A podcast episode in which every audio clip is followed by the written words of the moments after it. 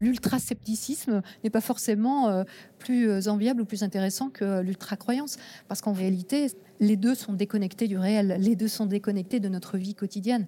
Sortir d'une croyance, ça peut être euh, très déstabilisant, mais je crois que chacun doit être juste libre de décider s'il a envie de le faire ou pas. Et moi, je me souviens très bien qu'un jour, je me suis posée et je me suis demandé, est-ce que je suis prête à aller interroger tout ça?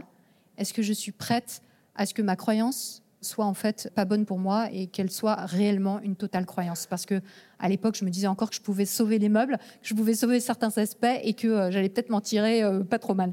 Mais je m'étais dit quand même, si jamais c'est pas le cas, est-ce que tu es prête à le faire? Parce que là, tu vas clairement mettre le petit doigt dans un engrenage. Et je pense que en quoi la métacognition peut être un outil utile, c'est lorsqu'on l'utilise avec méthode, sans pitié, en se disant qu'il y a de fortes chances qu'on se trompe, puisqu'on est humain, là oui, on peut commencer à avoir un début d'esprit critique sur soi-même. Mais bon, après, c'est pas gagné. Hein.